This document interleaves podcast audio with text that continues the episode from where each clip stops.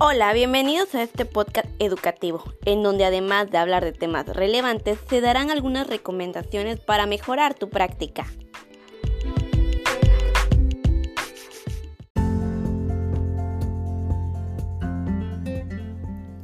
En este primer episodio daremos a conocer 8 competencias que marcan la diferencia entre la administración y la gestión escolar de acuerdo a la autora Pilar Posner, estas ocho competencias harán que nuestra escuela se encuentre al nivel de lo que se requiere en el siglo XXI. Vamos a conocerlas. Estas son 1.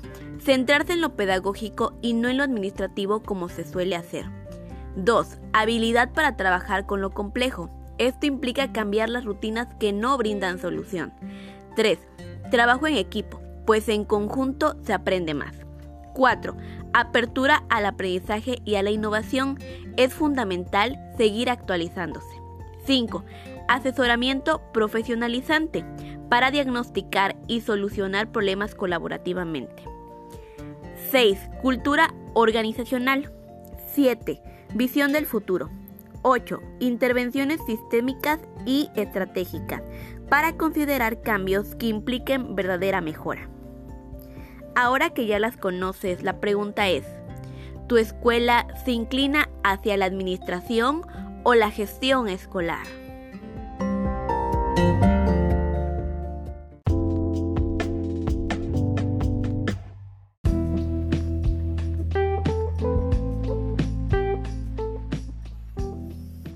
En este segundo episodio hablaremos de liderazgo transformacional aplicado a los directivos escolares.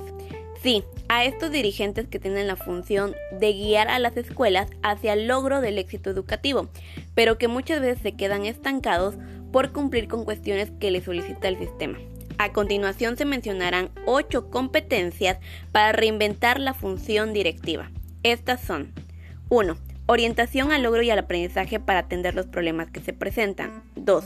Trabajo con otros, es decir, habilitar una cultura colaborativa. 3. Atención al aprendizaje organizacional.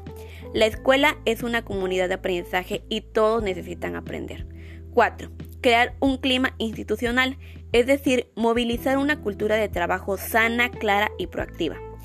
5. Reconocer lo que se sabe y no se sabe, pues de esta forma se lograrán verdaderos avances. 6. La calidad de las escuelas va en relación con la capacidad de orientarse a la comunidad y al entorno. Es necesario fomentar una cultura democrática donde todos los involucrados participen. 7. Negociación y atención de conflictos. Para esto, realizar un FODA será esencial y así establecer soluciones propias. Y 8. Habilidad en el uso de la tecnología, lo cual es sumamente necesario y más aún en la actualidad. Aunque estas competencias fueron dirigidas a los directivos, es importante que cada uno realice una autoevaluación de su función.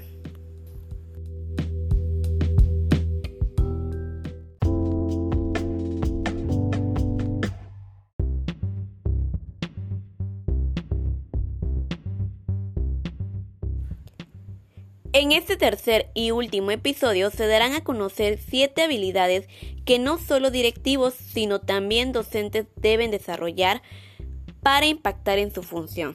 Estas habilidades son 1. Compromiso ético. 2. Autoaprendizaje reflexivo. 3. Asertividad. 4. Atención a las relaciones interpersonales. 5. Adaptación al cambio. 6. Responsabilidad. 7. Dirección de sí mismo.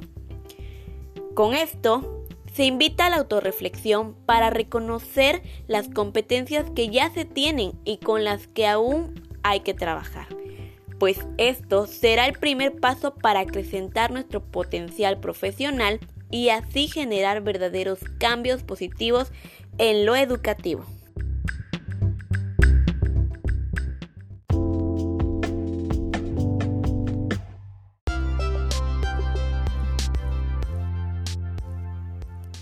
Es así como hemos llegado al final de este podcast. Agradecemos la atención y el tiempo prestados. Nos vemos hasta la próxima.